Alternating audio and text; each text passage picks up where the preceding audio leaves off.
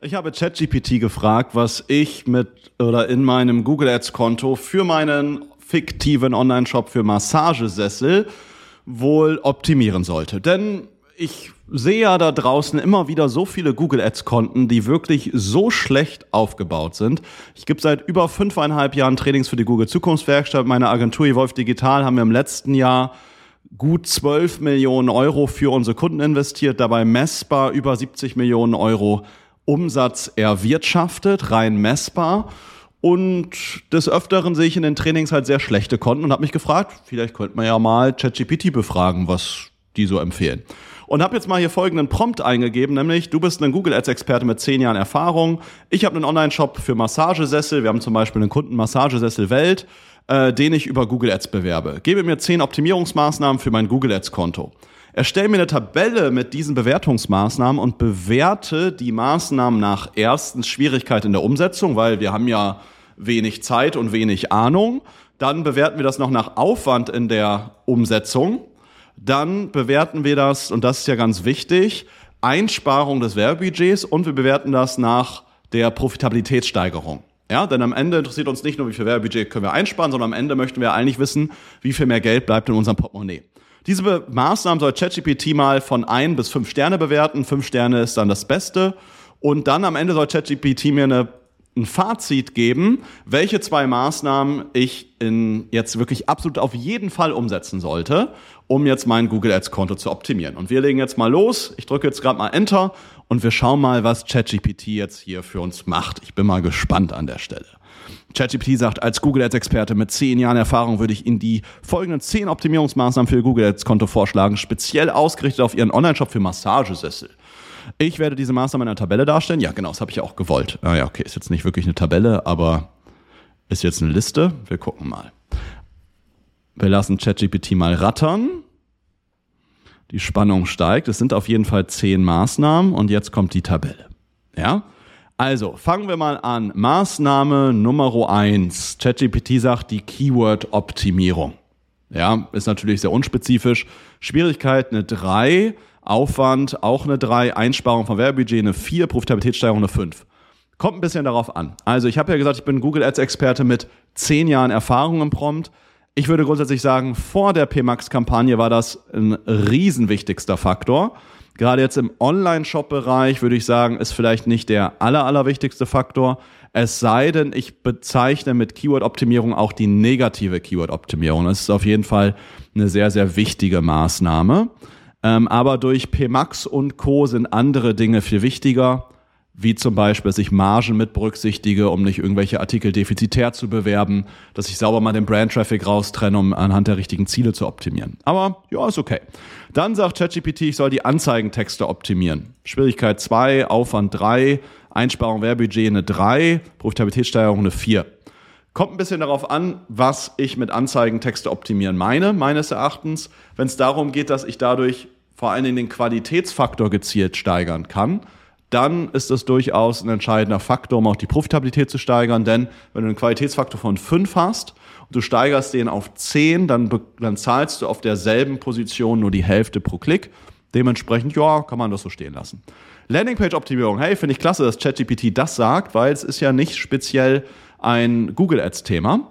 Äh, wir machen das zum Beispiel auch immer so, wenn wir Bewerber haben, geben wir denen immer, also wenn wir Performance-Marketing-Bewerber haben, die bei uns arbeiten wollen, ähm, dann machen wir auch mal einen Test, wo wir Daten aus einem Google Ads Konto zeigen.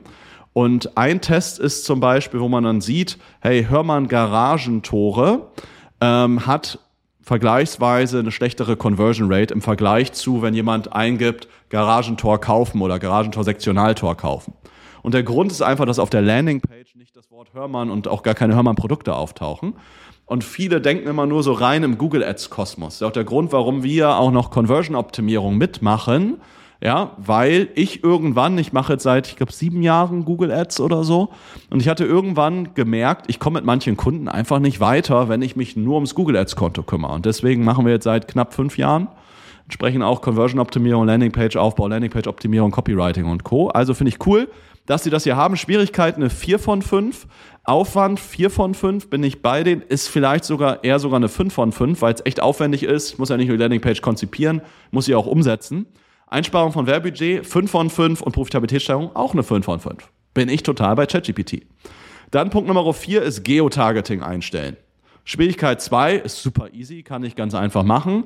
Aufwand 2, Einsparung Werbudget eine 4, Profitabilitätssteigerung eine 4. Hm. Sehe ich ehrlich gesagt nicht so. Das macht der Algorithmus in der Regel schon sehr, sehr, sehr, sehr gut. Ja, das heißt, wenn er merkt, in bestimmten Bundesländern, Städten, Orten und so weiter, konvertiert schlechter, dann spielt der Algorithmus dort tendenziell auch schon das Ganze weniger aus. Dasselbe wie mit den Uhrzeiten, wo ich die Ads ausspiele. Ich kann da Anpassungen machen, aber sobald ich auf einem Zielrohrs laufe, läuft das eigentlich schon vom Algorithmus her sehr, sehr gut.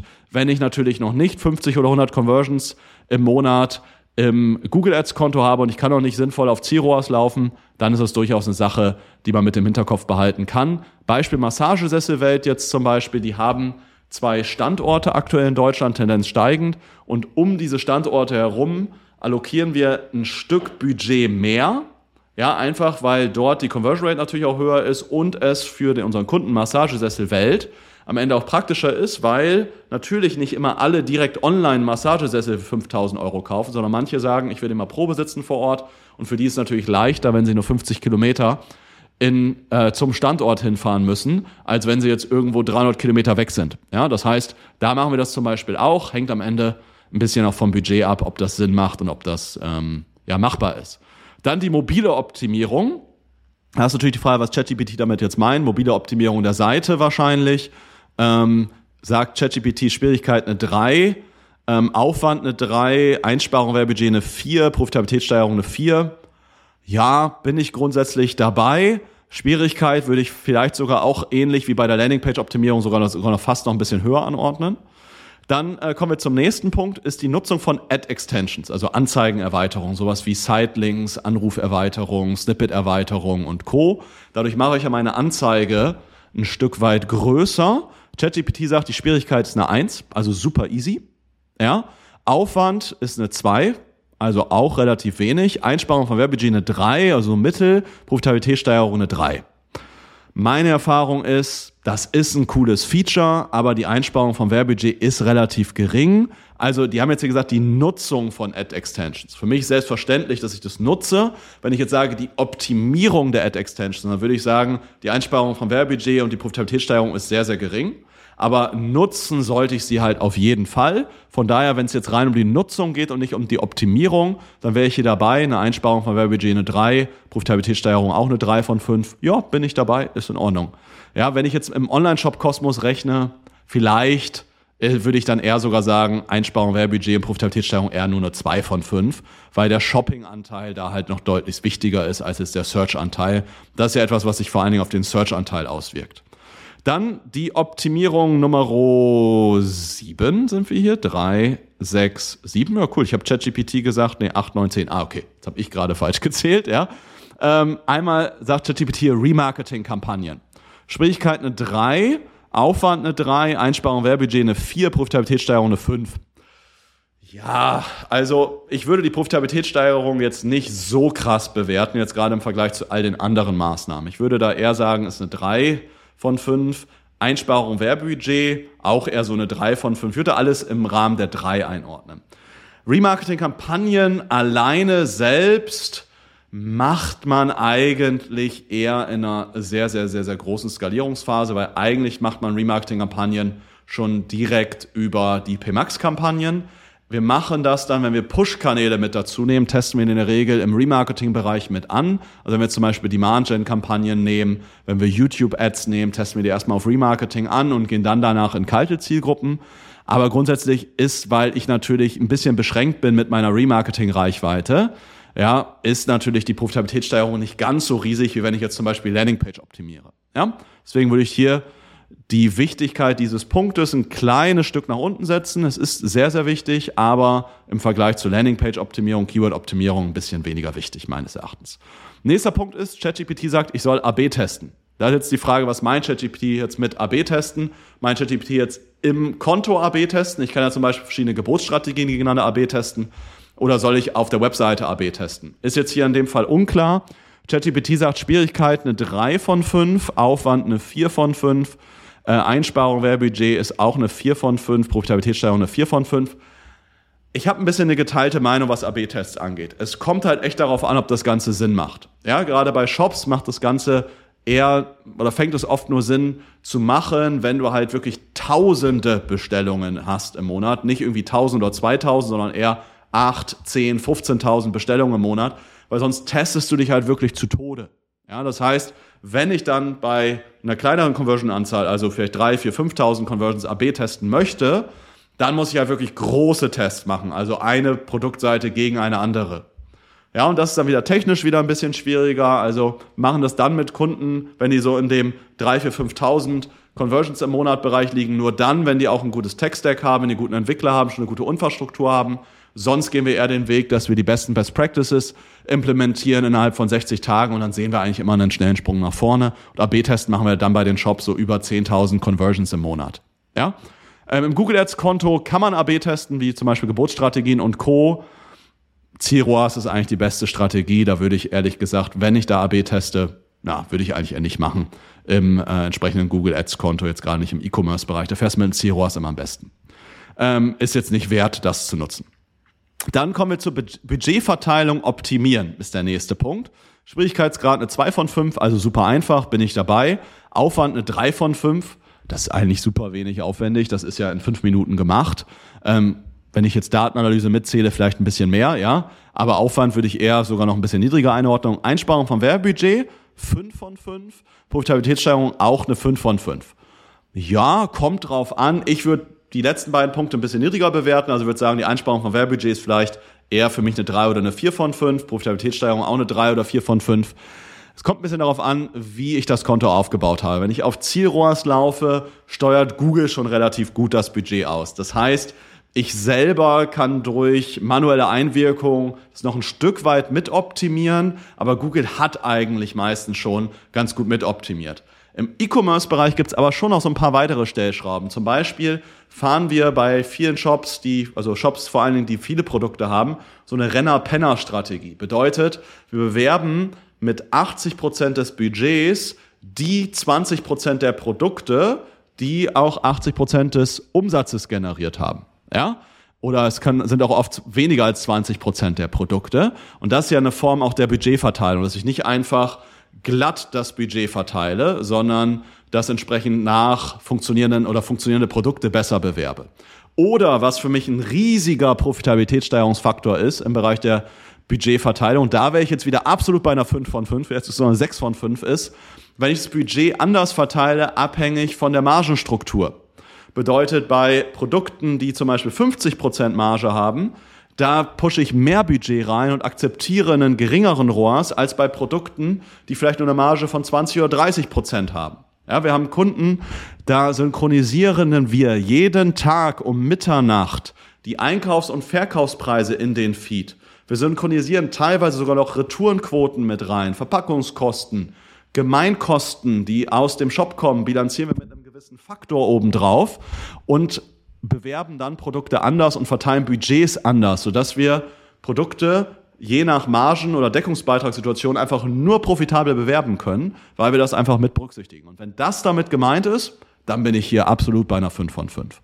Dann Automatisierung, Bidding-Strategien. Sagt Google Schwierigkeitsgrad eine 4 von 5, Aufwand eine 4 von 5, Einsparung vom Werbebudget eine 5 von 5 und Profitabilitätssteigerung ja auch eine 5 von 5. Bin ich grundsätzlich dabei. Es ist oder es kann sehr, sehr einfach sein, die Geburtsstrategie umzustellen, aber das richtig zu machen, ist doch oft sehr, sehr schwer. Vor allen Dingen, wenn du vorher noch auf einem manuellen CPC läufst und dann umstellen möchtest, zum Beispiel auf einen Zielrohrs oder auf Conversion-Wert maximieren, sind da einfach sehr, sehr viele Punkte zu beachten.